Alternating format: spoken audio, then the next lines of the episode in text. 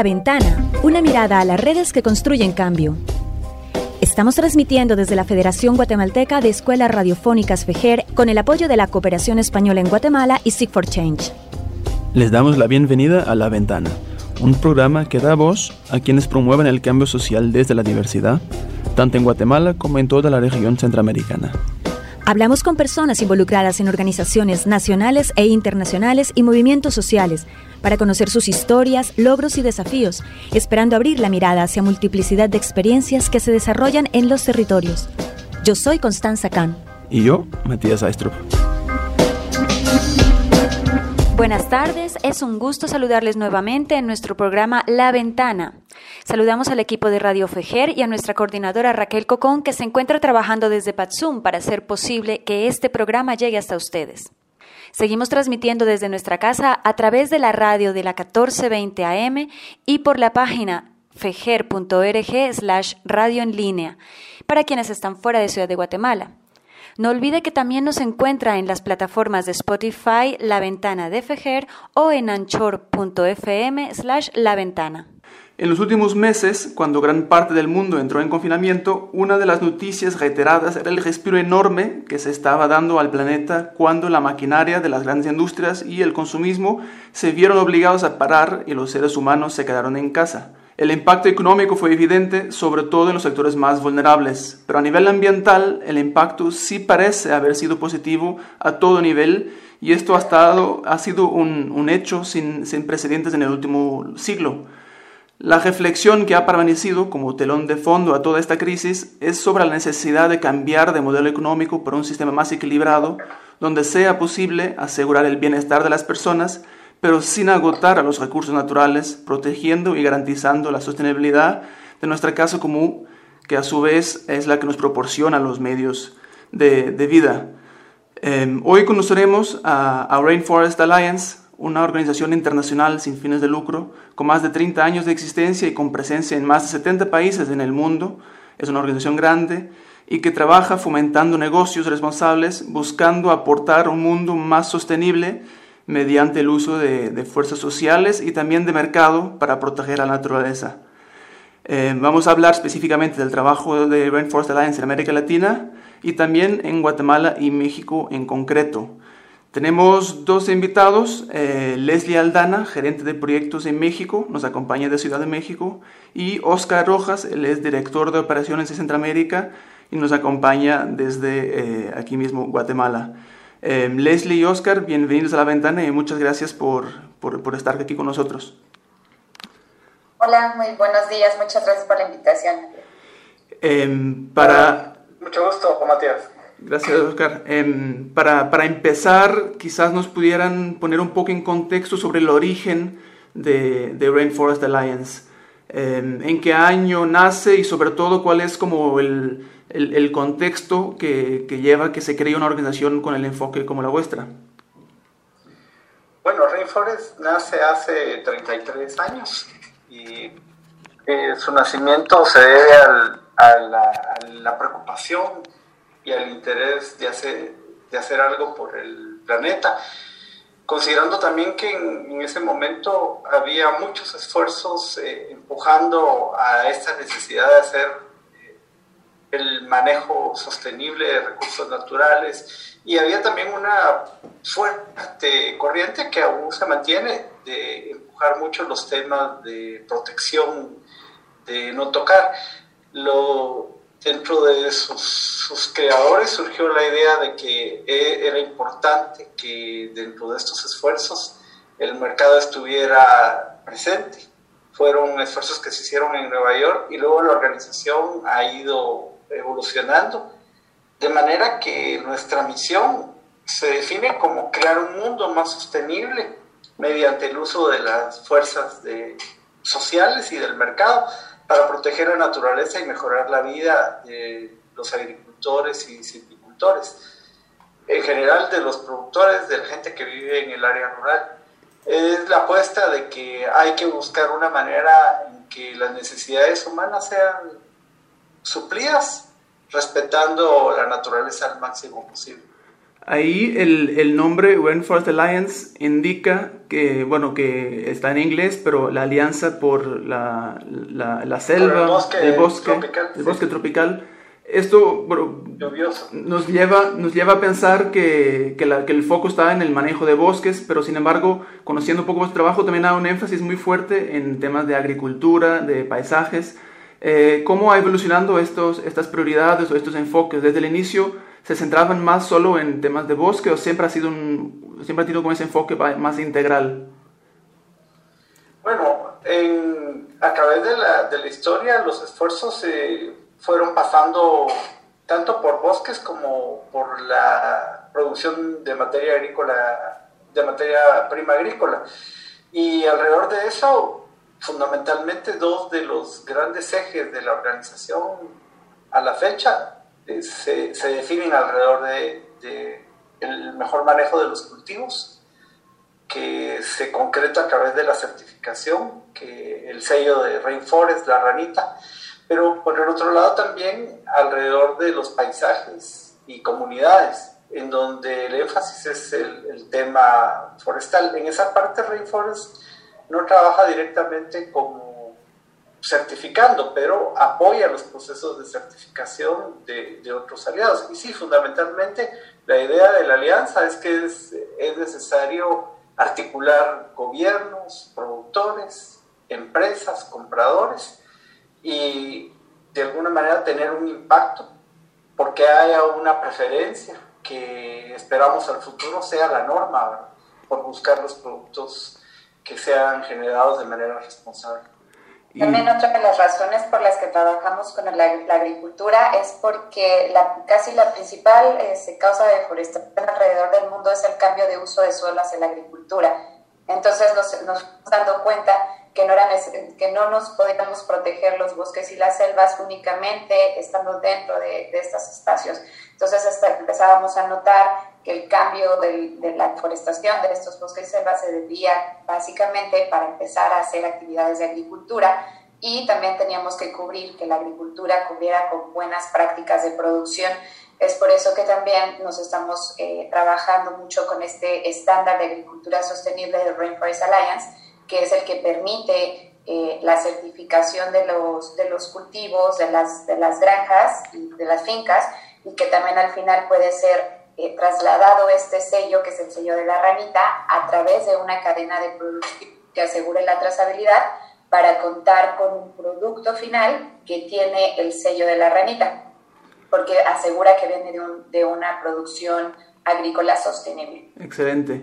Eh, ahí más adelante sí, justamente queríamos hablar un poco sobre cómo funciona eh, esta certificación que, ustedes manejan. Pero entonces, entrando otra vez como específicamente a América Latina, ¿cuál, cuál fue la evolución del trabajo de la organización en el continente eh, desde su fundación que trabajan en países eh, de América Latina y particularmente en, en, Guatemala, pero también en la región centroamericana, México? ¿Desde cuándo se viene trabajando? Bueno, sí, en en Guatemala, desde los, más o menos desde el 2000, Rainforest comenzó a hacer un, un esfuerzo eh, en la parte de comunidades y paisajes, que es justo lo que mencionabas al inicio, es lo de manejo forestal sostenible. En, y también México en paralelo, y de hecho ambas experiencias, eh, la de Guatemala y la de México, se han retroalimentado de, de una u otra forma y se buscó en el marco de los acuerdos de, de paz en Guatemala, eh, se acordó en la parte de los acuerdos agrarios, el que se entregarían 100.000 hectáreas a, de bosque a manejo por parte de comunidades. Rainforest ahí apoyó los esfuerzos que el gobierno hace o hizo en en el norte de, de, Guatemala, en la reserva de la biosfera maya, y ahí fue, digamos, el principal anclaje se trabajó muy fuerte en trasladar capacidades para poder hacer un manejo responsable del bosque tropical, que es bastante diferente a los bosques de, de pino o encino que tenemos en las tierras altas. Y está ese, ese enfoque busca extraer del bosque únicamente el equivalente al crecimiento que el bosque puede tener. Por otro lado, también el, en Guatemala bueno, en América Latina, porque Rainforest trabaja en México, Guatemala, Honduras, Nicaragua, es decir, son zonas donde tenemos presencia como oficinas, aunque también trabajamos en Salvador. Luego también en Costa Rica, en Colombia, en Perú, en Brasil, que son las zonas, son los lugares donde tenemos un enfoque más fuerte. Los principales eh, productos agrícolas que se certifican en la región son café, cacao, eh, banano y son creo los, los, de, los de mayor impacto. Y además hay otros productos y otros nichos como, como flores, frutas, eh, piña. cada uno de, de, estos productos responden bueno, hay énfasis en diferentes países por las condiciones. Claro. Pero la, la experiencia comenzó en, Guatemala mucho enfatizando el apoyo a que las comunidades, que en su mayoría eran agrícolas o que algunas sí eran forestales, se convirtieran en comunidades forestales en, en la Reserva de la Biosfera Maya en Petén. Excelente. Em, otro de los focos de, de Rainforest Alliance eh, que tal vez no desde el inicio, pero seguramente hoy, es el tema de cambio climático. Eh, veo que hay una preocupación grande en, en, manejar ese discurso, en promover medidas, eh, proyectos, pero también políticas de, de, mitigación y adaptación al cambio climático. ¿Nos pudieran profundizar un poco de por qué y cómo el cambio climático es importante en cuestiones de manejo de bosque, agricultura y paisajes? Y, y tal vez concretarlo en, en Guatemala, cómo esto se refleja en la práctica, digamos, del, el impacto del cambio climático. Sí, eh, yo voy a comenzar un poco y creo que Leslie puede complementar, pero eh, los últimos eh, informes o en el último informe del panel intergubernamental de cambio climático, que es una de las, de las organizaciones responsables de orientar, es el asesor técnico o científico de la Comisión de Naciones Unidas de Cambio Climático, indica que los bosques eh, son, y los árboles en general son uno de los principales recursos que puede ayudar a, mitigar el cambio climático y, adaptarnos también. Esas son las medidas más efectivas para asegurar que los impactos del clima con estas variaciones que van generando se reduzcan. En, en, ambos campos, Rainforest ha estado trabajando y en el caso de Guatemala se han impulsado varias, varias medidas y también la norma considera algunas medidas, pero fundamentalmente tener más árboles y mantener los que existen son medidas muy importantes para mitigar y para adaptarnos al, al cambio climático. Sí, para complementar, en el tema agrícola, eh, el tema del cambio climático ha impactado fuerte, fuertemente a muchos cultivos alrededor del mundo. De hecho, eh, el cambio de, tanto en patrones de temperatura como en patrones de lluvia, de presencia de lluvia y de humedad, ha cambiado muchísimo la producción de, los, de varios de los cultivos y ha disminuido muchísimo la producción. Y cuando se disminuye la producción se pone en riesgo... Eh, la economía de las comunidades que dependen de ello. Entonces, cultivos que son importantes para el consumo humano, como el café y el cacao, que todo el mundo este, es su, su, su, alimentación básica inclusive, están en riesgo. Eh, el café y el cacao en todo el mundo ha presentado una disminución en su productividad muy importante por factores de temperatura y disponibilidad de agua, eh, porque también ha incrementado la presencia de plagas que acaban con el cultivo. Eh, también hay, por ejemplo, cuando no hay presencia de agua eh, o lluvias, eh, o son lluvias atípicas, o a veces hay mucha más lluvia de la que se esperaba, se acaban, no, no, permite que el cultivo termine su, su producción y se, y, y, se disminuye este, la disponibilidad de estos cultivos. Entonces, eso ha sido muy importante en cuanto a algunos cultivos. De hecho, eh, en el caso de México, por ejemplo, hay una crisis por el tema de de, disponibilidad de algunos eh, cultivos. Por ejemplo, el limón mexicano está en riesgo justamente porque no hay la misma disponibilidad de agua y la temperatura a la que normalmente crece este cultivo está cambiando. Entonces, esto pone en riesgo no solo la alimentación del planeta, sino también las economías de las comunidades y las personas que dependen de ello. Y es por eso que como Rainforest Alliance tenemos diferentes eh, programas que trabajan también en la adaptación al cambio climático y medidas de mitigación al cambio climático. Es decir, que implementamos prácticas que puedan aumentar, por ejemplo, este, la captura de dióxido de carbono, eh, por ejemplo, implementando barreras vivas que a su vez estas capturan carbono y ayudan un poco a mitigar el cambio climático. Y por otro lado, estamos también haciendo medidas para que los productores se adapten a las nuevas condiciones climáticas. Es decir, que estamos modificando inclusive los calendarios de siembra para que justamente ellos puedan prever un poco este, cuándo van a empezar las, las lluvias y para que puedan hacer una mejor planeación y evitar este tipo de pérdidas.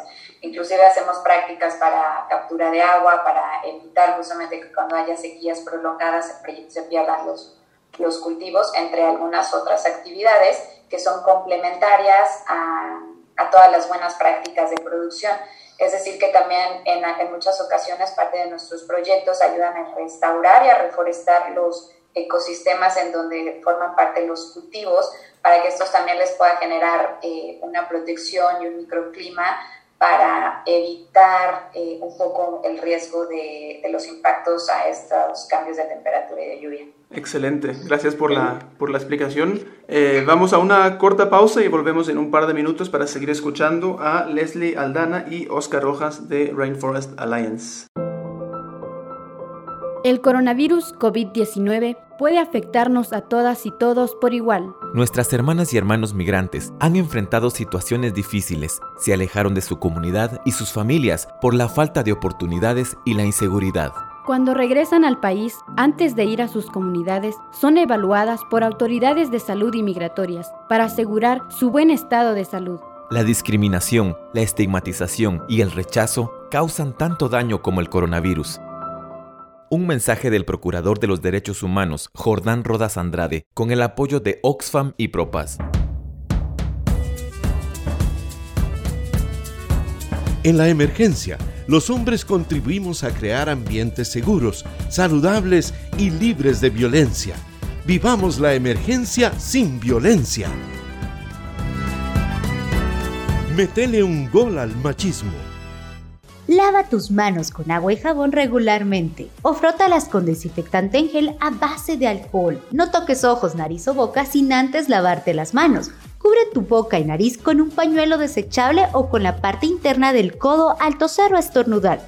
Y mantente atento a la información emitida por las autoridades.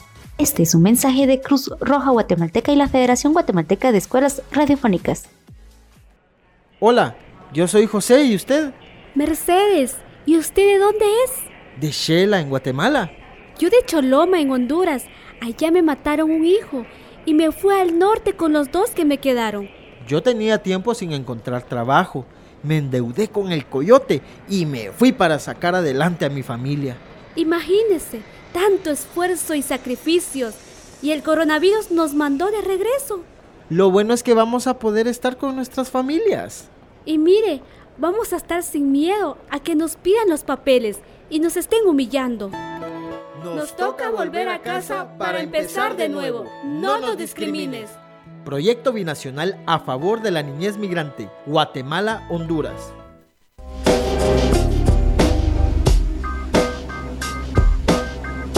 Seguimos en La Ventana, donde estamos hablando con Leslie Aldana y Oscar Rojas, que nos acompañan desde México y eh, Ciudad de Guatemala, respectivamente, eh, de Rainforest Alliance, y que nos hablaban sobre el enfoque, el trabajo de esta organización en, en América Latina y en Centroamérica en particular. Eh, antes del cierre estábamos hablando sobre cómo el cambio climático impacta a, a, a cuestiones vinculadas con sostenibilidad de bosques y agricultura. Y ahora quisiera preguntarles sobre otro tema que veo que también priorizan en vuestra organización, que es el, el foco en derechos humanos. Pero, sin embargo, para la mayoría de nosotros ciudadanos tal vez no sea tan evidente eh, cuál es la relación o por qué un tema de derechos humanos es importante o es central en cuestiones de, biodiversidad, de preservación del ambiente, de los bosques, etc. ¿Por qué entonces les quisiera preguntar, por qué han incluido este, este foco dentro del trabajo de Rainforest Alliance? Sí, hay una, quisiera contarles una pequeña experiencia que es bastante importante. Hay varios temas que considera, la, por un lado, la norma de Rainforest Alliance y por otro lado hay un, todo un eje de trabajo alrededor de abogacía o de incidencia. En cuanto a la, a la experiencia con desde el lado de certificación, eh, muchos de los compradores, especialmente en algunos nichos de Estados Unidos y de Europa, cuando compran café, cuando compran chocolate, quieren sentirse también seguros de que ese, ese producto que están comprando no viene generado bajo condiciones que violen derechos humanos. Que concretamente podemos mencionar tres, es el, salario digno, el tema de libre asociación y el, el tema del trabajo infantil. Los tres temas son bastante complejos en América Latina y, en, y en, el mundo. Y en el caso de salario digno, hay, eh, lo, ha abordado, eh, ha piloteado en los últimos años algunas experiencias y en, en el caso de Nicaragua, con producción de café, se aplicó la herramienta, se hizo a través de un tercero de una universidad eh, local en, en, Nicaragua, que levantó los datos sobre los costos de vida que la gente enfrenta, basado también en la canasta básica definida por el país y los salarios que, y beneficios que reciben. El, lo interesante en la experiencia es que la, la empresa que, que, estaba, que hizo esta experiencia estuvo muy abierta, presentó los datos, incluso aportaron mucho en el sentido de decir, bueno, miren, esto de salario digno aplica especialmente a la gente, a, al trabajador permanente y al trabajador temporal y a la gente en los niveles operativos. Y en la discusión ellos mismos plantearon, bueno, eh, si metemos aquí a los administrativos y todos los, nuestros números van a subir y no es, no es correcto pero esto también es porque es una empresa bastante conectada a un mercado específico en, Europa y pusieron sobre la mesa con su comprador el, tema, porque muchas de las quejas sobre el salario digno es la exposición que tienen los productores a, a la variación internacional de los precios. Eh, esta empresa en Nicaragua usó esos datos para negociar con su comprador. Entonces es un, es un asunto bastante integral porque va desde, desde el jornalero, el productor, que debe tener un ingreso digno para llenar todas sus necesidades, y luego el, la empresa, que nadie hace una empresa para perder, el comprador y el comprador final. Entonces en esa cadena es un en este caso de la experiencia de Nicaragua es un círculo bastante positivo claro. que creo que es un buen ejemplo a seguir en muchos países. Sí, ahí un poco para ilustrarlo, eh, me vino a la memoria el reportaje que se publicó hace, no sé, a inicios de este año sobre el tema de trabajo infantil en producciones de café en, en Guatemala, que claro, se, se, vincula justamente con lo que nos estabas eh, explicando. Quisiera ahora adentrarme un poco más en el trabajo específico que hace Rainforest Alliance en México y en, en Guatemala. Eh, empezaríamos por México, donde tienen una iniciativa que se llama Mercados para un Futuro Sostenible. Eh, esta es una iniciativa que de alguna forma busca apoyar a, a productores, productoras eh, en, bueno, agrícolas, forestales, eh, para que utilicen buenas prácticas en, en, su, en, su, producción desde el punto de vista ambiental y eh, con base en estas prácticas eh, se les garantiza un certificado que permite que comercialicen sus productos en, unos, en, en mercados y tengan esa seguridad. Eh, Leslie, ¿nos podrías explicar cómo, cómo, nació esta iniciativa y sobre todo cuál es como el problema que buscan, eh, en que buscan incidir con este tipo de, de, de, de iniciativa? Sí, claro. Bueno, pues la iniciativa de Mercados por un Futuro Sostenible es una iniciativa de Rainforest Alliance que se está ejecutando en México y surgió hace aproximadamente dos años eh, basado en varias necesidades que identificábamos en el, en el país. Eh, con el trabajo de Rainforest Alliance que tenemos en, en, México desde 1991, estábamos trabajando principalmente con pequeños grupos de productores, tanto agrícolas como forestales, en la mejora de sus cadenas de producción para tener un mejor producto que ofertar, para tener una mayor productividad, para tener mejores prácticas de sostenibilidad. Sin embargo, estábamos logrando ya todos estos resultados donde los productores estaban muy comprometidos con la producción eh, responsable, tenían mejores eh, niveles de producción.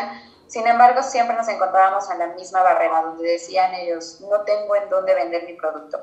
Entonces ellos estaban teniendo mejor producción, sin embargo no se estaba viendo una mejora en su ingreso porque el producto estaba producido en áreas rurales normalmente o zonas de bosque que están alejadas de las áreas de consumo principalmente.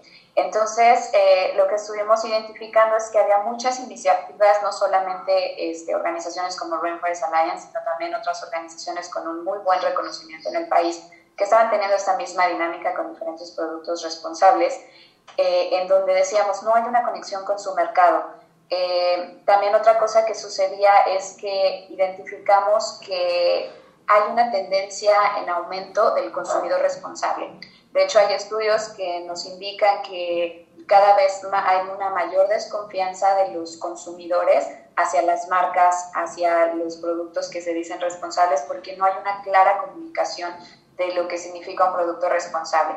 Entonces, lo que estábamos logrando con esta iniciativa fue generar una alianza eh, de diferentes organizaciones, grupos de productores, ONGs, eh, inclusive empresas, que pudiéramos estar conectando toda esta parte desde la producción hasta ponerla en, una, en, un mercado que se pueda reconocer de dónde viene este producto y trabajar con sus, eh, con sus áreas de marketing y áreas de comunicación para generar una campaña clara hacia el consumidor que sepa qué significa lo que está comprando este producto, qué, qué prácticas hay claramente detrás de la producción de un producto o servicio responsable.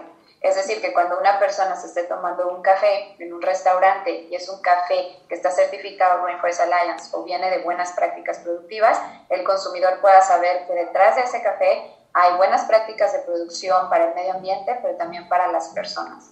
Entonces estamos trabajando muy fuertemente también en una campaña de comunicación que pueda darle a conocer al consumidor final todas estas prácticas. Ahí, eh, Sí, justamente te quería preguntar por esa parte porque em, yo entiendo que en la base de la cadena el trabajo con los agricultores se garantiza asegurándoles un mercado donde pueden vender sus productos, pero como mi duda era cómo logran que, que, exista un mercado y que existan eh, consumidores eh, conscientes y, y, disponibles o que prioricen comprar estos productos certificados. Eso entiendo se asegura con esta campaña de marketing que también es parte de, de la iniciativa que ustedes trabajan. Claro, para generar esta, esta campaña estuvimos identificando casi artesanalmente cuáles eran las empresas que estaban teniendo estos compromisos de responsabilidad, ya sea social, corporativa o todos sus compromisos de sustentabilidad para cambiar sus prácticas de suministro hacia productos responsables. Entonces hicimos un trabajo de, de, de, de, convencimiento y de cambio en sus políticas muy fuerte con ellos para entonces que ellos empezaran a entender y encontrar dónde podrían eh, tomar estos suministros y cómo podrían meterlo dentro de su eh, modelo de negocio, porque eso fue algo de las cosas y alguna de las barreras importantes que se tienen que, que cubrir. Además de que tuvimos que generar información para darle a las empresas, porque en unos primeros acercamientos las empresas nos comentaban que los consumidores responsables todavía no existían, que no estaban en ningún lado. Entonces, hasta que no hubiera una decisión del consumidor, ellos no iban a estar haciendo cambios en sus prácticas. Entonces, lo que generamos fue un estudio de mercado a nivel de México, en donde tratamos de buscar dónde estaban los consumidores responsables, tratamos de encontrar este rango de edad en donde ellos estaban buscando estos productos responsables, qué es lo que buscaban en los productos y cómo ellos mismos identificaban a una empresa que sí tuviera prácticas asociadas a la responsabilidad social y ambiental.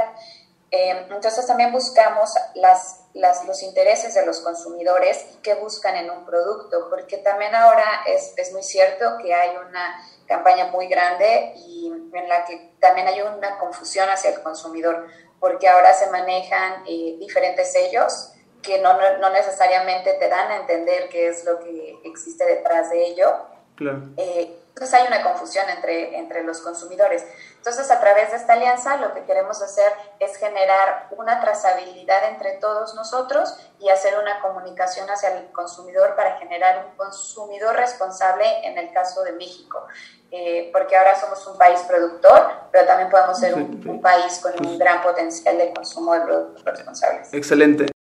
Leslie, eh, nos comentabas que como una barrera inicial era el tema de que no había mercado consciente, entre comillas, y que se tuvo que crear ese mercado. Pero yo tenía otra pregunta porque tiene que ver con todo este tema de certificados, de comercio justo.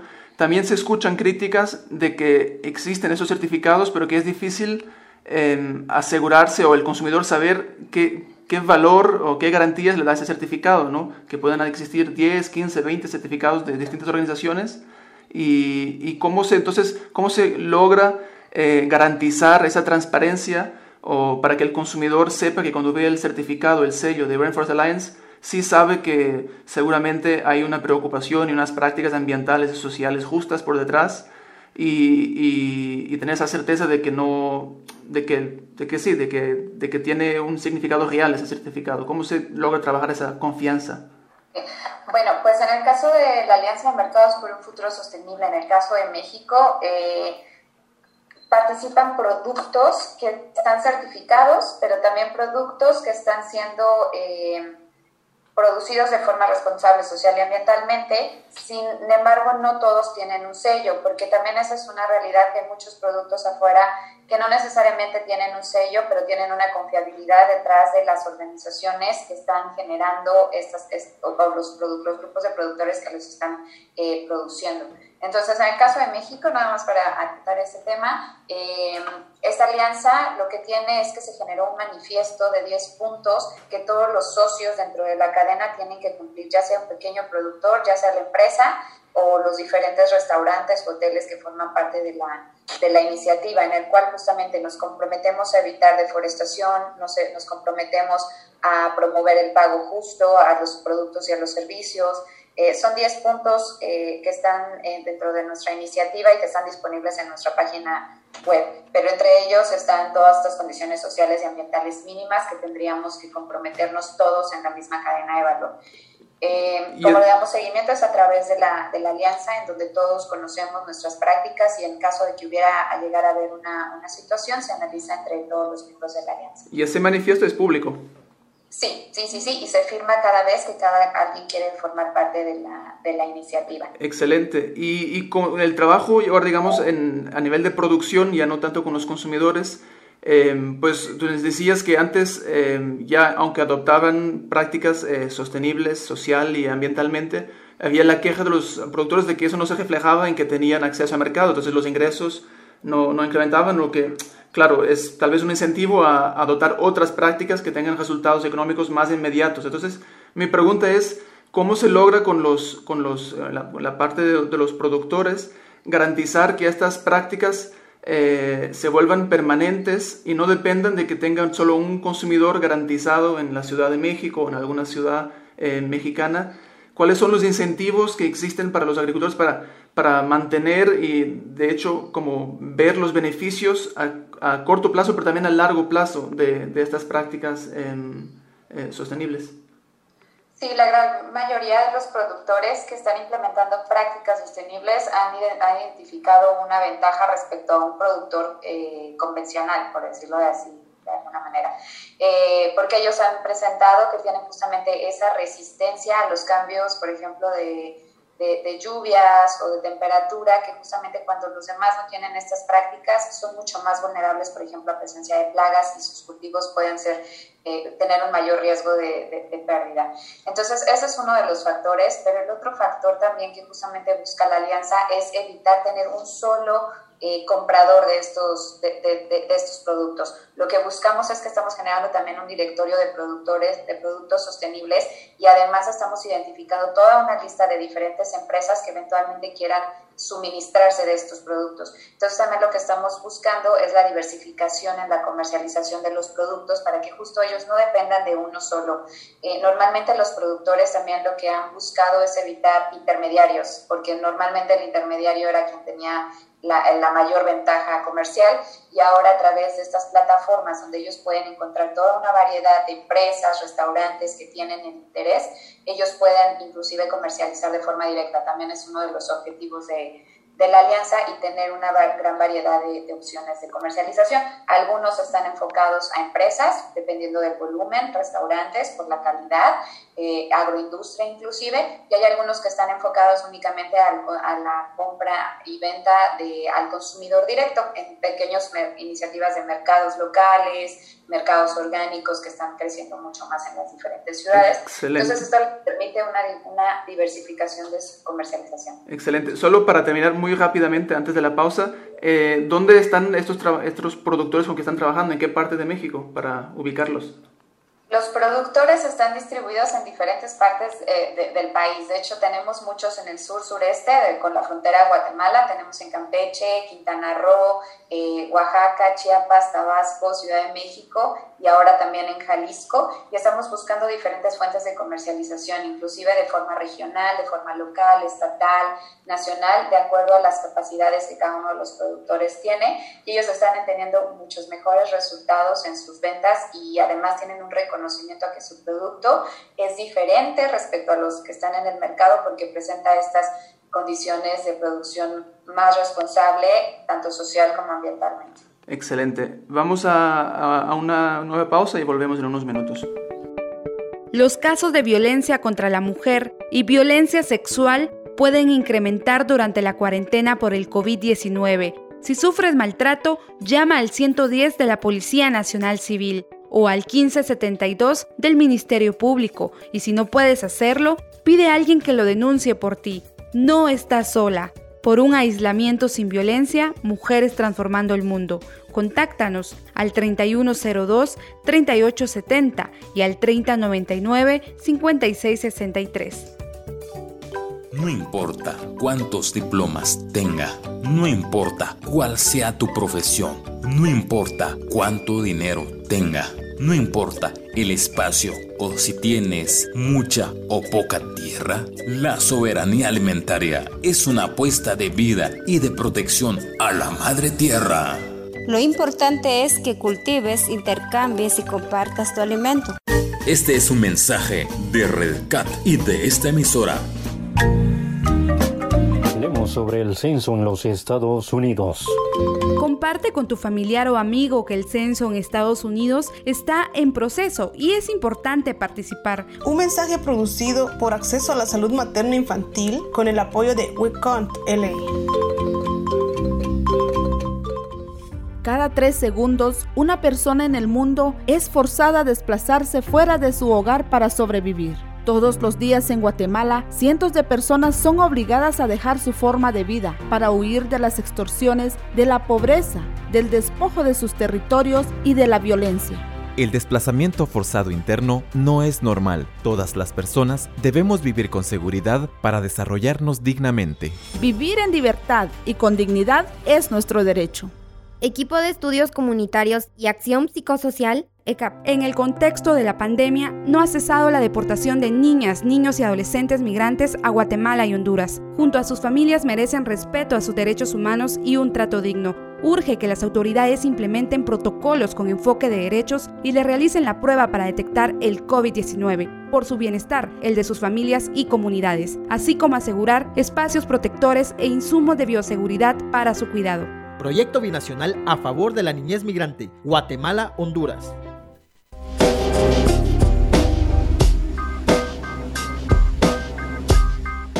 De vuelta en la ventana hablando con Oscar Rojas y eh, Leslie Aldana de Rainforest Alliance. Ahora nos vamos a centrar en conocer mejor el trabajo de, esta organización específicamente en Guatemala, donde Oscar entiendo que hay un, foco muy fuerte, una prioridad que es el, tema de manejo forestal eh, sostenible. Em, ¿Nos pudieras decir en qué regiones de, de, Guatemala trabajan este tema de, manejo de bosque forestal y por qué las han priorizado y cuál es la problemática que se, que se encuentra en estas, en estas regiones? Bueno, en, Guatemala tenemos tres regiones. La parte donde hay una experiencia mucho más consolidada y fuerte es en la Reserva de la Biosfera Maya, en la zona que se denomina de usos múltiples, donde el gobierno le entregó eh, cuidado a las comunidades, áreas de bosque, donde es permitido sacar un volumen muy pequeño de madera por hectárea, es punto, eh, bueno, es como un árbol por hectárea, y en planes que son de manejo que son para volver a cerrar ciclo entre 20 y 40 años. Esa es eh, la zona donde hemos tenido una experiencia más fuerte pero también en las Verapaces hemos trabajado con cooperativas en la parte de, reforestación y que es también parte de los temas de la sostenibilidad. En el caso de las Verapaces, hemos trabajado mucho tiempo con Fedecovera y la, la, experiencia fue que cuando ellos estaban cerrando su primer ciclo, habían reforestado hace 15 años y estaban cerrando su primer ciclo de corta, el precio del café cayó, entonces la madera les sirvió a ellos muy bien. Y cuando hablo de la madera, y igual que las concesiones, nosotros apoyamos la cadena, que va desde las técnicas de manejo del bosque, cómo se debe cortar un árbol para que no dañe a otros, cómo debe de cerrarse el área donde se sacó la, la madera, las medidas de seguridad, cómo debe aprovecharse también el bosque, lo que llamamos el valor total del bosque. No es solo sacar madera, sino en el caso de Petén se puede sacar chate, pimienta, eh, la semilla de ramón, que, que, es un, prácticamente es un superalimento que todavía no se consume tanto en el país, pero tiene un mercado interesante. Y en las Verapaces, donde vamos del otro lado, tratando de recuperar tierras que fueron agrícolas, donde la productividad cayó y es plantando árboles. El ciclo del pino en las Verapaces, en 15 años se tiene ya un árbol de unos 40 centímetros de diámetro, que ya es un buen diámetro para el aprovechamiento final.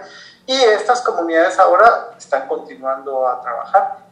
Y también estamos iniciando en Huehuetenango una pequeña experiencia compartiendo los aprendizajes de la Reserva de la Biosfera Maya y compartiendo también las experiencias de las Verapaces.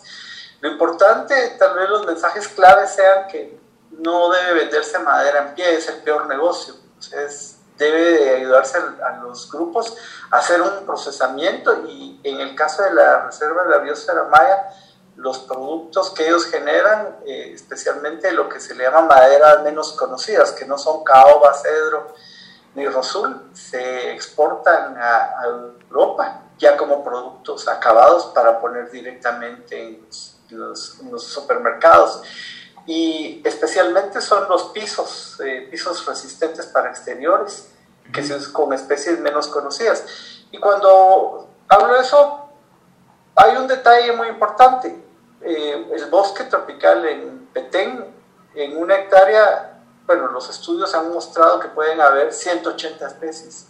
Entonces los, los árboles que ellos están extrayendo son eh, bueno, en, el caso de Carmelita, que es una de las concesiones, la más antigua en este momento, ellos están sacando 20 especies, procesándolas y llevándolas al mercado. Entonces, el aserrar la madera, secarla, hacer los cortes, entregar el producto terminado ha sido un asunto de mucho valor y es lo que permite que no se hagan estas prácticas anteriores de descremar el bosque, sacar todos los árboles de valor y luego dejar que el fuego lo destruya. Entonces estas comunidades tienen una experiencia enorme de, de combate y de prevención de incendios, cortan la palma de chate que genera un ingreso permanente, procesan la semilla de ramón que puede venderse como un sustituto del, del café, pero también en los programas de alimentación,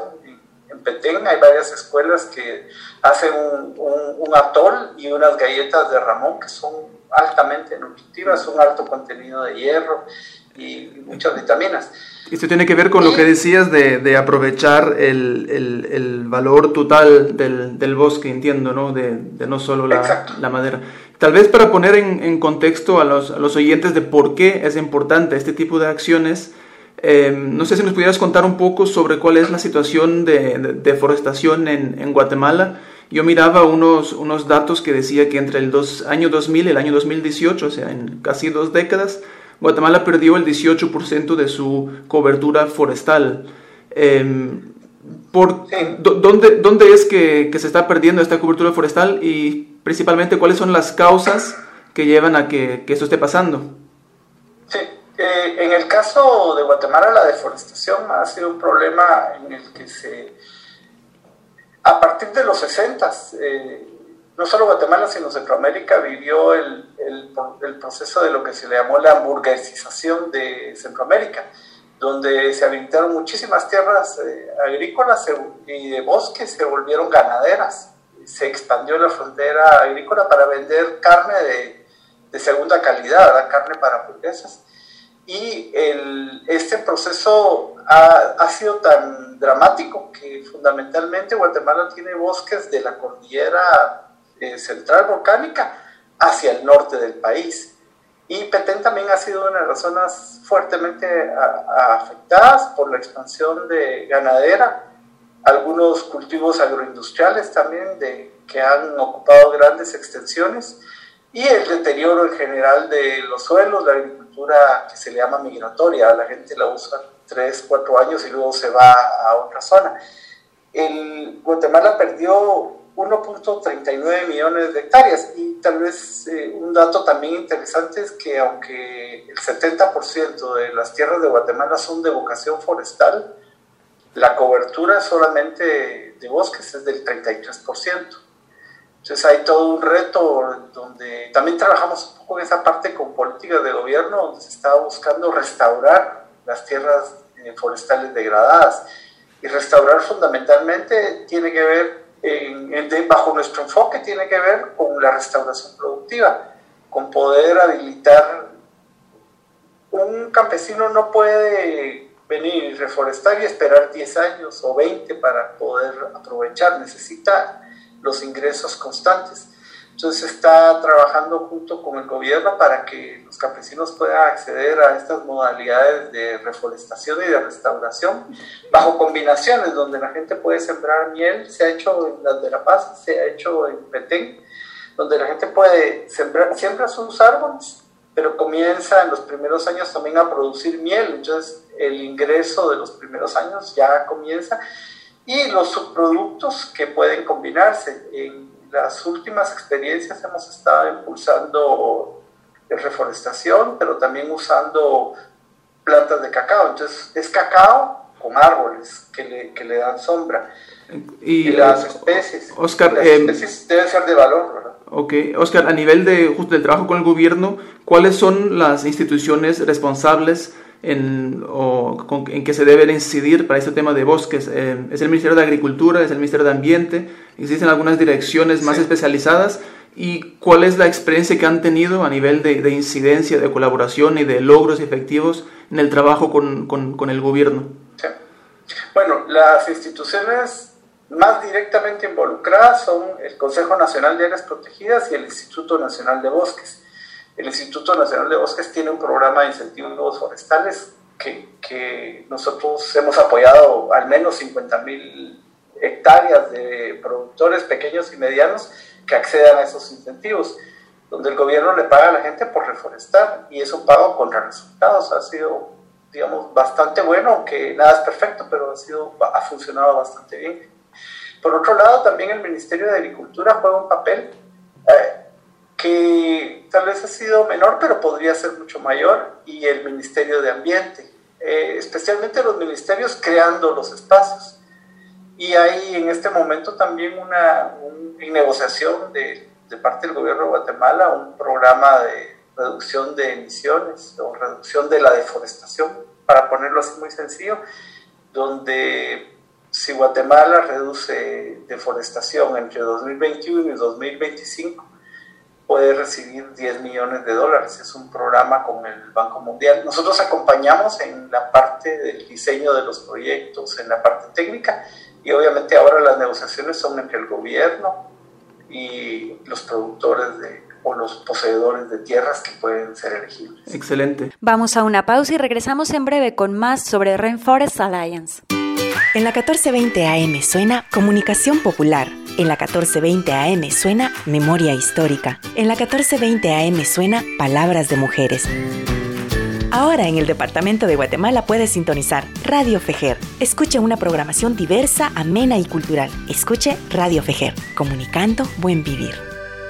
En el contexto de la pandemia, no ha cesado la deportación de niñas, niños y adolescentes migrantes a Guatemala y Honduras. Junto a sus familias merecen respeto a sus derechos humanos y un trato digno. urge que las autoridades implementen protocolos con enfoque de derechos y le realicen la prueba para detectar el COVID-19 por su bienestar, el de sus familias y comunidades, así como asegurar espacios protectores e insumos de bioseguridad para su cuidado.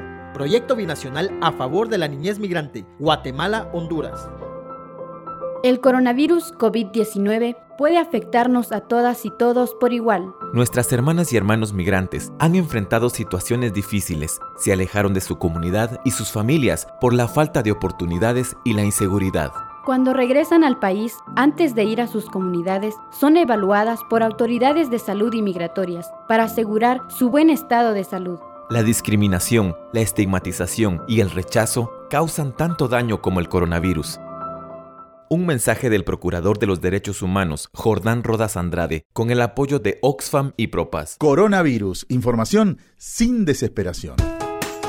¿Cuáles son los síntomas del nuevo coronavirus?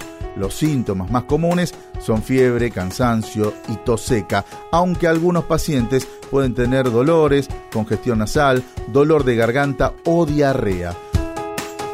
¿La cuarentena son 40 días? No, la cuarentena en el caso del nuevo coronavirus son 14 días, que es el plazo máximo de incubación que se conoce hasta ahora.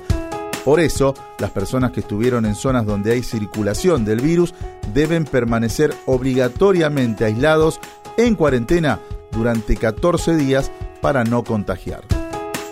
Coronavirus, información sin desesperación. Un mensaje de Farco, Foro Argentino de Radios Comunitarias.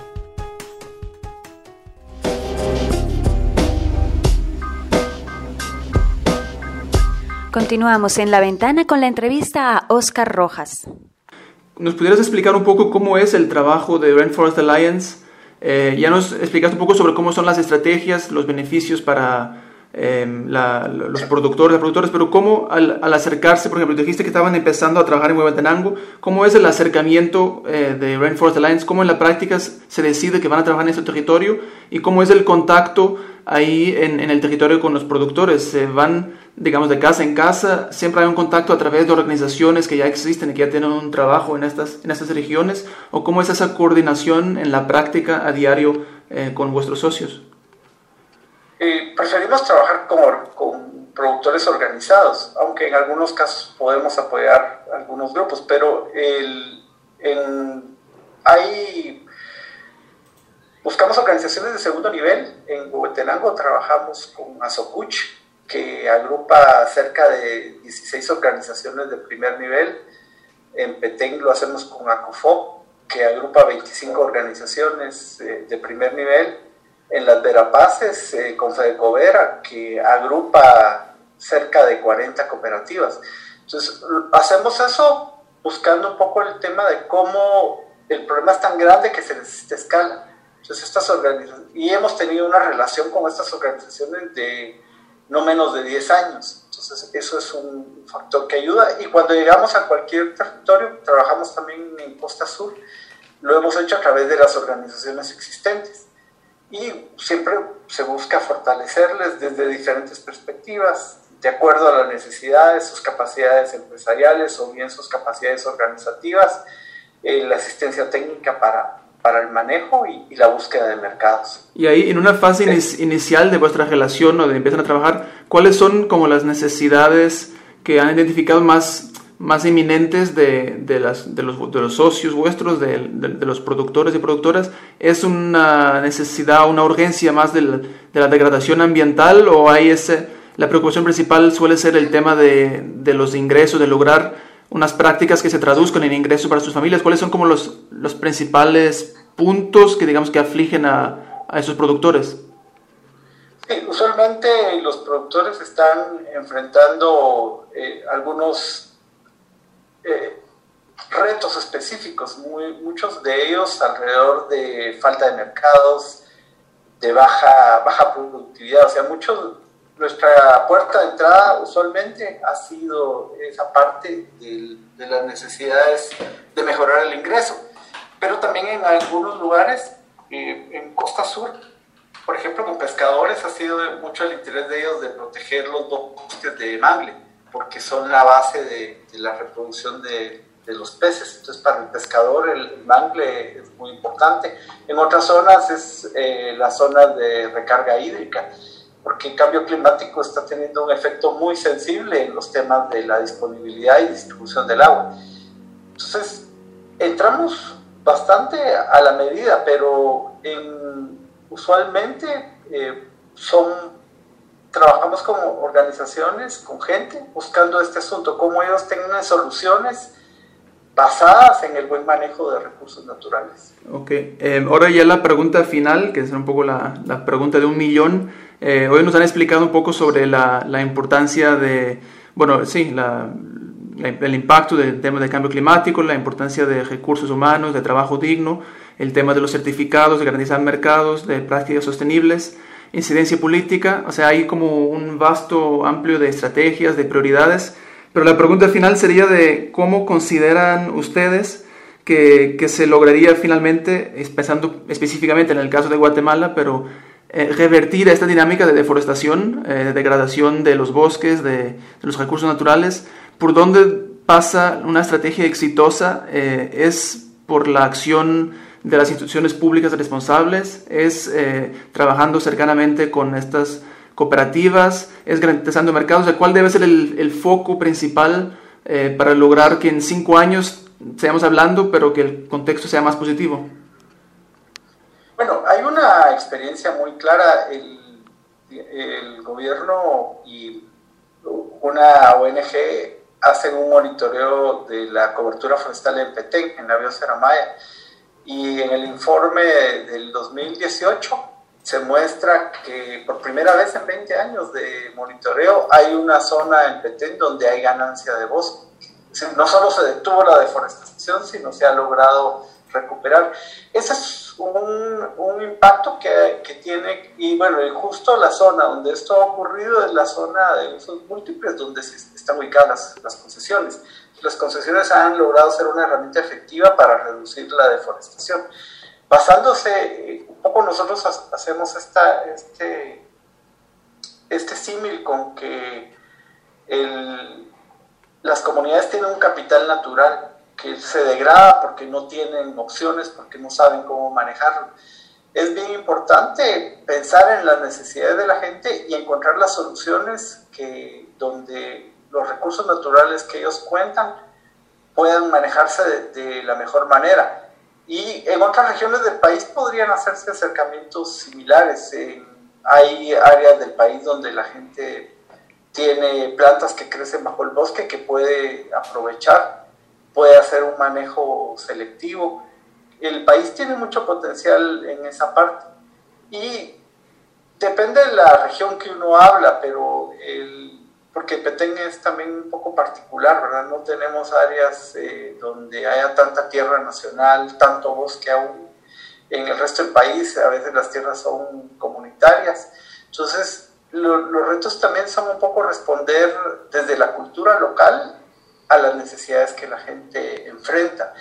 Y hay mucha conciencia en, las comunidades rurales eh, de querer proteger sus recursos. Lo que muchas veces no tienen son, son las herramientas para poder hacerlo.